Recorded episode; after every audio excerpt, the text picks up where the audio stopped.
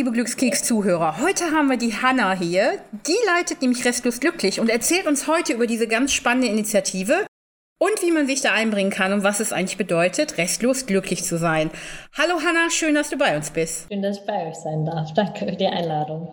Ich freue mich ja ganz besonders über solche Themen, immer wenn es um Essen geht und Nachhaltigkeit und eben das gesamte Thema, wie kann man sich ein bisschen einbringen, um die Welt zu verbessern. Da sind wir auf euch gestoßen und ich war natürlich Feuer und Flamme. Erzähl uns doch mal über Restlos Glücklich. Was macht ihr eigentlich genau? Restlos glücklich wird jetzt dieses Jahr sechs, also unser sechsjähriges Jubiläum im Sommer.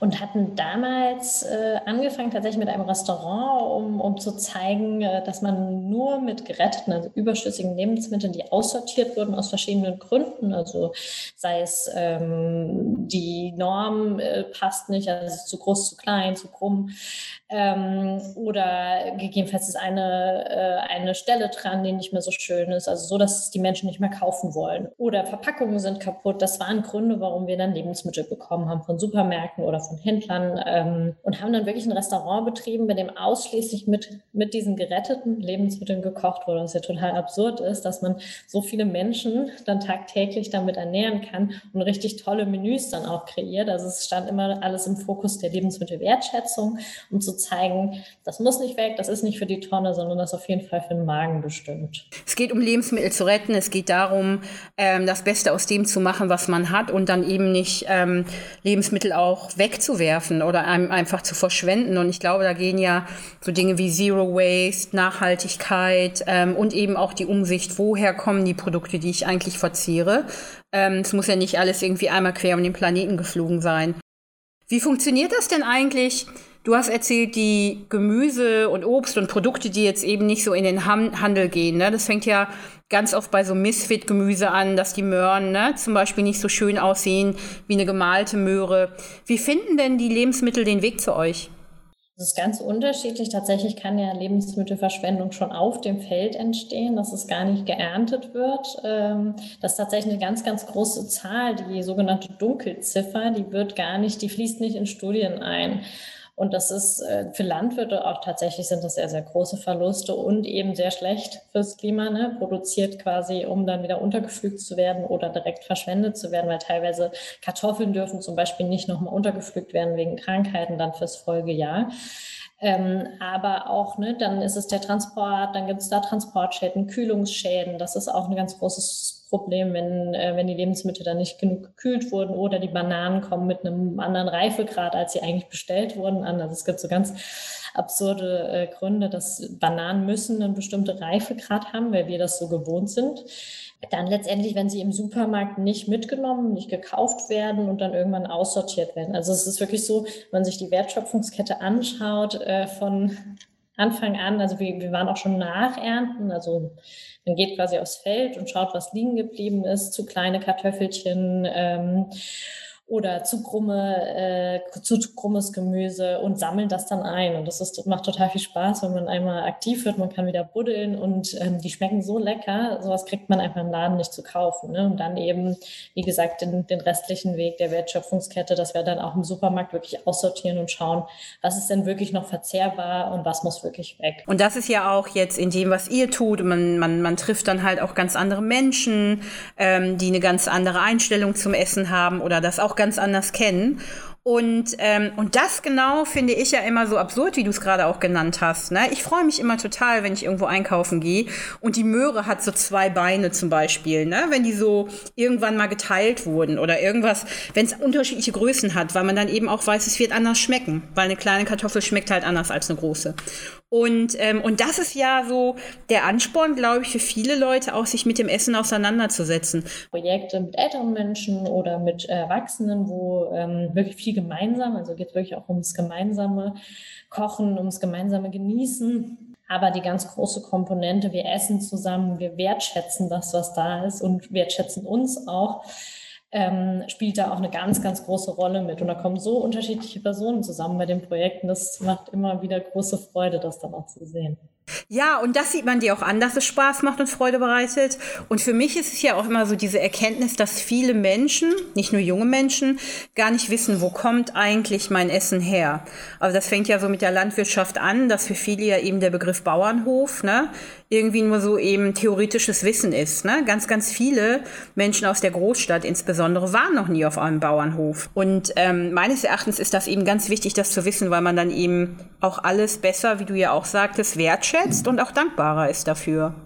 Absolut. Also wenn man nicht versteht, was dahinter steckt und wie, wie weit auch eine Mango beispielsweise, ne, was, wie weit so eine Mango reist, bis sie dann bei uns äh, auf dem Teller landet und wenn die dann verschwendet wird, das ist ja einfach Wahnsinn, ne, was, was da wirklich mit äh, Ressourcen verbunden sind. Und das ist, finde ich, nicht nur bei Kindern, sondern auch vor allem bei Erwachsenen ganz, ganz wichtig, da zu sensibilisieren, aber nicht eben mit dem erhobenen Zeigefinger, sondern trotzdem noch Freude daran zu haben, weil es kann immer was schlecht werden im Kühlschrank. Ne? Es kann jedem passieren. Wir sind alle keine Übermenschen. Aber wenn dann einfach, äh, oder ich kann immer Lust auf eine Mango oder eine Avocado haben, aber dann schätzt sie einfach, dann freu dich total drüber und sei dir bewusst, wo sie eben herkommt. Darum geht es so ein bisschen. Also Mangos sind ja auch so dieser, dieser totale Killer immer. Ne? Mir, also mir blutet ganz oft das Herz, weil ich kaufe zwischendurch auch eine Mango. Man kauft die ja und die ist knüppelhart. Und dann dreht man sich um und bumm, ist die drüber. Ne? Dann kann man die nicht mehr essen, man schneidet die an und dann ist es passiert. Mit Bieren geht's mir übrigens genauso.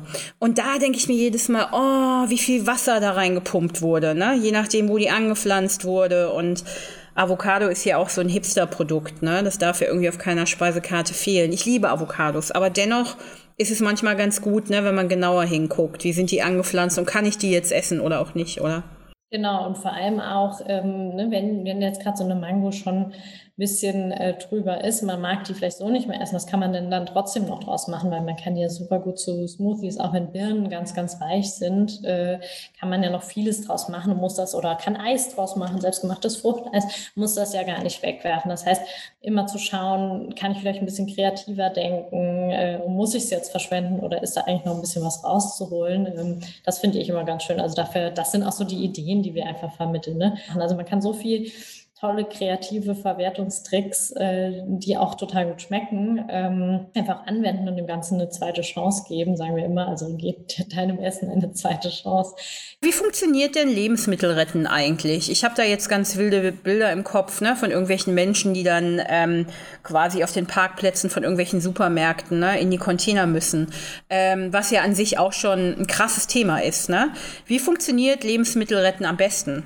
Containern ist natürlich äh, eine Sache, die sehr, sehr viel äh, immer noch passiert, weil einfach in den Containern wahnsinnig viele Lebensmittel liegen, die einfach weggeworfen wurden und was total schlimm ist, äh, aber das überhaupt machen zu müssen, dass nicht der Schritt davor so weit zugänglich ist, dass quasi jemand sich strafbar macht, ist total absurd. Also für uns ist immer, wir sagen, es darf eigentlich gar nicht passieren, dass das containert werden muss, ne, dass so viel in den Tonnen liegt, sondern die Supermärkte müssen kooperieren mit Initiativen wie uns, wie Foodsharing, äh, Tafel und so weiter, dass quasi gesichert ist, dass die Lebensmittel einen Abnehmer finden ähm, und dann eben weiterverarbeitet werden und nicht weggeworfen werden. Und da bin ich ganz bei dir. Ich bin jedes Mal vor dem Wochenende, sieht man das ja, dass noch so viel übrig geblieben ist und man weiß gleich, wird der Supermarkt hier abgesperrt. Und dann wieder so der zweite Gedanke, es gibt wahnsinnig viele Menschen, die können sich das nicht leisten. Ähm, und ne, man weiß auch auf der anderen Seite, das wird bis zum Montag auf jeden Fall nicht mehr in den Verkauf gehen. Und da bin ich ganz bei dir, da muss was passieren, das ist ganz wichtig. Ähm, und eben auch, also jeder muss essen, das haben wir ja eingangs auch gesagt, jeder muss essen und trinken. Und da geht es ja nicht um irgendwelche Luxusprodukte, ne, sondern letztlich darum, ich habe einfach Hunger. Ja, total. Also es ist, es ist wirklich schlimm. Ne? Es gibt so viele hungernde Menschen äh, auf der Welt, sage ich jetzt mal. Äh, in Deutschland gibt es ja zum Glück äh, viele, noch viele Möglichkeiten über die Tafeln. Ähm, und es werden ja hier, wird verschwendet ohne Ende, was dort angebaut wird teilweise. Ich finde das ja auch ganz spannend, wie du es so sagst. Ähm, man kann ja alles wiederverwerten, man kann auch ganz viel lernen. Und restlos glücklich an sich ist ja schon ein toller Name für eure Organisation. Was macht dich denn so ganz besonders glücklich in deinem beruflichen Umfeld vielleicht erstmal und dann auch so privat? Was macht dich so, was bedeutet Glück für dich? Restlos glücklich zu sein. Restlos glücklich, also beruflich ist es natürlich, wir bekommen wahnsinnig viel zurück ne, von den TeilnehmerInnen, die bei uns in den Workshops mitmachen, die bei den Mitmachaktionen dabei sind. Das ist einmal was, wo man auch so sieht, es kommt an. Ne? Da passiert in sehr, sehr kurzer Zeit, geht jemand raus und sagt, hey, voll toll, ich wusste das alles gar nicht. Und, oder die schreiben uns danach nochmal E-Mails, was sie mitgenommen haben. Und das ist, oder auch bei den Kindern, was man da so ein Feedback kriegt, das ist richtig, richtig schön und ist, ist was, was einen auch oder mich auch sehr glücklich macht, ähm, das so direkt zu spüren. Und das ist, glaube ich, ein großer Vorteil, was, was wir in unserem Job haben, ähm, das direkt, also wirklich dieses schöne Feedback einfach zu bekommen. Und teilweise ist es wirklich so ganz herzerwärmend, was man dann ähm, für Geschichten danach liest oder für E-Mails liest. Das ist einfach, ähm, ja, auf jeden Fall sehr, äh, was, was mich sehr glücklich macht. Und ähm, zum anderen auch, weil wir eine sehr sinnstiftende Arbeit machen und wissen, was, was wirklich, was wir machen. Also wir retten Lebensmittel ähm, und können ja auch messen, was wir für einen Impact haben und empowern andere Menschen mit uns zu ziehen. Und das ist, ist was, was einfach auch äh, total viel Spaß macht. Und zum anderen auch privat. Ich liebe Kochen, ich liebe Essen. Ähm, und das ist auch was, was total so zu mir passt, zu meinem Alltag passt. Und ich habe da ganz große Ambitionen, auch immer Neues auszuprobieren, kreativ zu werden. Also es wird nie langweilig und das ist sehr abwechslungsreich.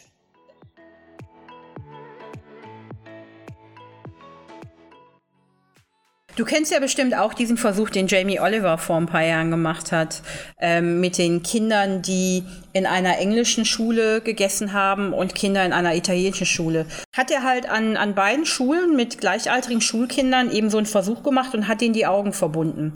Und ähm, in der englischen äh, Schulküche war es natürlich der Klassiker, ne? Alles war frittiert, dann Fischstäbchen, Pommes, das alles. Und es gab aber andauernd irgendwas Neues. Es war aber halt alles so äh, Ready Meals. Und in der italienischen Schule gab es halt das, was in der Saison war. Also ganz viel, ne? Italienische, einfache Küche, ganz oft Pasta, frisches Gemüse mit einer Tomatensauce. Und da waren dann ein paar Frauen in der Küche, ne? Es waren Italienerinnen, die haben halt gekocht, so wie man einfach zu Hause kocht. Und dann wurde den Kindern wurden die Augen verbunden und die haben dann halt so ganz normale Sachen wie Zucchini, Aubergine ähm, einfach mit verbundenen Augen probiert. Und die italienischen Kinder haben alles erkannt. Die wussten sofort, ja, klarer Fall, ist eine Aubergine oder ist eine Zucchini. Und die englischen Kinder haben es halt nicht erkannt, weil die den Geschmack gar nicht kannten. Ne? Erstmal von frischem Gemüse und auch Gemüse, was so ursprünglich zubereitet wurde. Ne? Und Tomatensauce. Das kam halt nicht aus einer Fabrik und das war auch nicht in einer Panade Banane und auch nicht frittiert. Und das war für mich auch so ein Augenöffner damals, ne? dass ich dachte, also es fängt ja im Kleinen an. Und ähm, hier in Berlin kann man das ja ganz gut beobachten. Also wenn ich das so in meinem Freundeskreis sehe mit, mit ähm, einigen Kindern, die dann an den Schulen auch Bio-Lunches äh, kriegen. Ne? Und äh, da war ich manchmal so, ich habe mir das da mal angeguckt und dachte, wow, das ist richtig cool, ne? weil da fängt es ja an. Genau, da äh, machen wir tatsächlich äh, das eine Projekt, das wir haben, beim Schulessen auf der Spur heißt das. Äh, da geht es darum, dass die Kinder einmal die, den Unterschied zwischen konventionell und ähm, ökologisch verstehen. Also äh, was steckt, ne? da sind ja riesen Unterschiede beim Anbau, äh, was da überhaupt eingesetzt werden darf und so weiter. Und vor allem auch ähm, den Unterschied zwischen, äh, zwischen verarbeitet und unverarbeitet. Das, das merkt man auch immer ganz stark äh, bei vielen Leuten, dass die gar nicht wissen, wenn wir jetzt wieder das Beispiel Pesto haben, wie einfach eigentlich tatsächlich eine Pesto zu machen ist. Ne? Das ist nichts, wo man irgendwie einen riesen Aufwand hat oder auch einen, Teig von, von ganz banal Pizza oder was anderem. Es, da steckt, ne, es ist immer Zucker zugeführt, es ist immer irgendwie Salz zusätzlich. Und das muss man eben gar nicht machen, wenn man selbst kocht. Und es geht oft so einfach und so schnell. Also mein Augenöffner, ähm, Pesto ist übrigens ein schönes Thema. Mein Augenöffner äh, den hatte ich auch in Italien mal, weil da war ich im Kochkurs und dann haben wir zusammen ganz tolles Pesto gemacht. Und seitdem muss ich das immer selber machen. Also ich kann das aus dem Glas gar nicht essen, weil es ist ne, immer zu salzig, da ist immer minderwertiges Öl drin, da sind irgendwelche Sachen, die ich nicht mag. Und es können ja ne, aus allen möglichen Kräutern und Blättern und frischen Tomaten und Pinienkerne oder egal, ne, irgendwelche Kerne. Und das ist wirklich so ganz einfach gemacht. Mit einer richtigen Nudel ist man ganz schnell fertig mit seinem Essen. Absolut, ne? Und man kann dann auch viel gesünder essen. Wir haben jetzt auch gerade so eine Challenge am Laufen, wo wir mit Menschen ähm, quasi eine planetare Diät, also Planetary Health Diet äh, heißt das Ganze. Also was müsste jeder Erdbürger essen, ähm, dass unserem Planeten gut geht, dass es uns gut geht. Und das ist auch total ähm, spannend, wie viel Gemüse man da eigentlich isst. Und ähm, total spannend zu sehen, was müsste man machen, ne? dass es jedem gleich gut geht, äh, dass dem Planeten, dass der sich sanieren kann und dem weiterhin auch gut geht. Ähm, Aber es geht eben bei uns vorrangig tatsächlich darum, klimaverträglich und regional, saisonal zu essen. Ähm, und natürlich soll es auch richtig gut schmecken. Was würdest du jemandem raten, der jetzt gerade so beginnt, sich damit auseinanderzusetzen ne, und sagt, ey, ich möchte da wirklich was ändern, aber wo starte ich? Ich bin so, weiß ich bin so gefangen in dem, was ich die letzten zehn Jahre gemacht habe zu Hause. Also da hilft tatsächlich diese Planetary Health Diet, um einfach mal zu gucken, was, was müsste es eigentlich sein und schaffe ich das? Manche schaffen es ja auch gar nicht, ne? weil es einfach so sagen, es ist zu ambitioniert, jetzt von heute auf morgen nur noch pflanzlich zu essen. Äh, das geht bei mir nicht. Ich kann lieber anstatt das Fleisch, äh, lasse ich lieber die Butter weg, weil die Butter ist auch ein Klimakiller. Also dort anzufangen, wo, wo man im Alltäglichen das hinbekommt, mit kleinen Schritten zu starten. Dort, wo es nicht so weh tut. Ähm, ich habe auch nicht von heute auf morgen alles äh, umgestellt und habe alles perfekt gemacht und habe immer noch Lust manchmal auf Dinge, die, wo ich mir ganz sicher bin, dass das ein Klimakiller ist oder weit, weit angereist ist, dass man halt wirklich so sich einfach äh, Gedanken macht und ein Bewusstsein dafür hat. Und wenn man was sich kauft, dass man das auch wirklich genießt. Es soll ja Spaß machen. Ne? Man soll sich selbst, glaube ich, so in einer ganz bewussten KonsumentInnenrolle wiedersehen. Also so sich selbst empowern, zu sagen, hey, alles, was ich mache und wenn es nur ein kleiner Schritt ist, das hat schon, das hat schon einen Einfluss, hat schon einen Impact. Ähm, genau, also dort anfangen, wo man, wo man es am einfachsten kann. Und das ist so inspirierend. Genau da finde ich, kann jeder anfangen. Ne? Man muss nicht perfekt sein, man kann nicht perfekt sein. Und auch dieses, ach, wenn ich das so mache, dann hat das überhaupt keinen Einfluss. Doch, alles macht einen Einfluss. Weil wenn jeder irgendwie zehn Sachen anders macht, dann wird das hier viel schöner sein. Wie kann man sich denn bei Restlos glücklich einbringen? Also es ist eine super Initiative, ganz spannend und äh, man kann ja auch auf Social Media sehen, was ihr macht. Ähm, was wäre denn so der Punkt, wenn ich sage, boah, ich möchte auch was verändern? Wie kann man äh, sich bei euch einbringen oder mitmachen? Also mitmachen generell bei der Bewegung, würde ich sagen, kann man, indem man auch bei uns bei den ganzen Angeboten, die wir haben, einfach mal reinschaut unter Events oder auch das, was wir bei Insta oder Facebook äh, posten. Wir haben auch ganz viele Rezepte, Retterrezepte, äh, die wir teilen. Das heißt, da kann man sich ganz gut inspirieren lassen und wir haben, ein riesen, wie gesagt, ein Riesenangebot an kostenlosen äh, Workshops, auch Online-Veranstaltungen, ganz viele. Also wir pausieren nicht, sondern wir haben jetzt auch die ganze Zeit weitergemacht.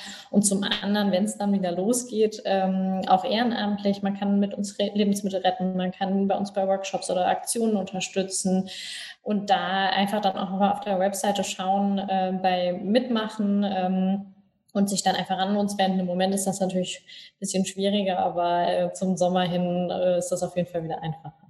Ja, und das ist äh, ganz spannend, erstrebenswert und auch motivierend. Und ich bin auf jeden Fall dabei und ich glaube, ganz viele Zuhörer lassen sich da jetzt auch hoffentlich ein bisschen mitziehen. Und ich freue mich so sehr, dass du deine Mission und deine Wünsche mit uns geteilt hast im Glückskeks. Vielen Dank, Hanna. Ja, vielen Dank auch, dass ich dabei sein durfte.